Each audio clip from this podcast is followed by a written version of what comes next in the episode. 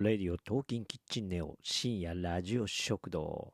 今回はオーマイボス第4話です。今日はかなりの展開がありましたね。はい。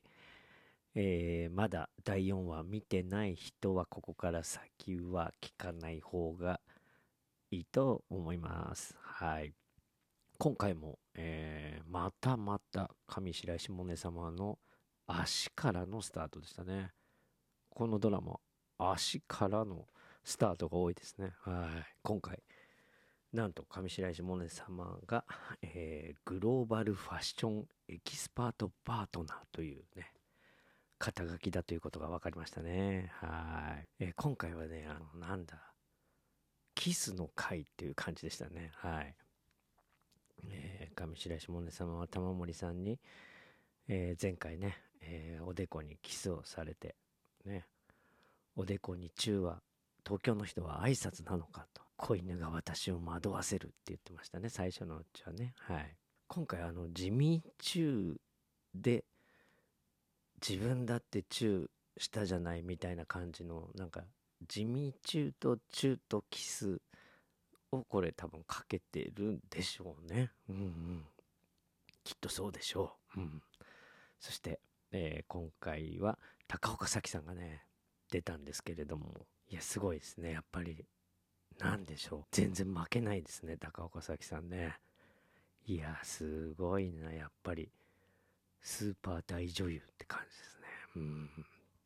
そしてなんと、えー、今回明らかになったんですが、ユースケ・サンタマリアさんは昔、えー、高岡早紀さんと結婚してたということでですね。これはなかなかの新情報でしたね。はい。で、相変わらず七尾さんは、ユースケ・サンタマリアさんのことが気になるっていうシーンが多かったですね。うん。壁にぶつかったりね。うん、で、えー、今回は、あのー、泣けるシーンとしては、あのー、上白石萌音さんがね、あの、七尾さんのことを悪魔だけど、もう、な、なんていうの、部下を受け入れてくれるところがあるみたいなシーンは泣けましたね。うん。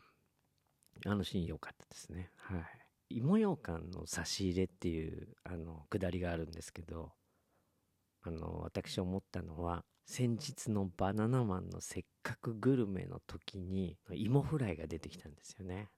だからこれ芋フライの振りからの芋ようかんっていうことなんだろうなと、私は理解したんですけどね。はい。上白石萌音さんファンなら、ここちょっとわかるんじゃないでしょうかね。うん。で、あれですね。とうとう、淳之介さんの、玉森さんのね、うん、実は幼なじみのことが好きなんだよね、みたいな情報が、ね、モネ様の耳に入ってしまうというね。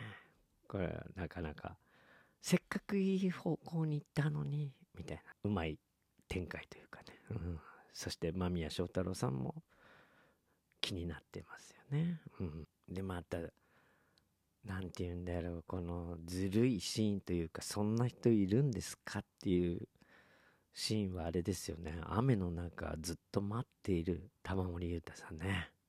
いるんですかあんな人が。この世の中に。いやすごいよね。ああいうのをやられちゃうとね男性諸君はちょっと大変なんじゃないかと。あんな人もいるんだよってなったらもうこれ、ちょっと大変ですよね。うん。見てない人はこっから聞いてはいけませんよ、本当に。なんと、雨の中ね、上白石萌音様からのキスっていうシーンがありましたね。で、そのキスを、の挟んで倉科香菜さん出て、そして次のシーンでは、玉森裕太さんが、ね、あの、モネ様にキスするというね、うん、すごい展開ですね。はい。で、あれですね、まあ、あの3話まで結構、あの上白石萌音様のこ,、ね、この服装が割とダサかったんですけども、今回からちょっと変わってきましたね。うん。その辺ね、注目ですね。はい。今日もなかなかドキドキしたストーリーでしたね。のんちでした。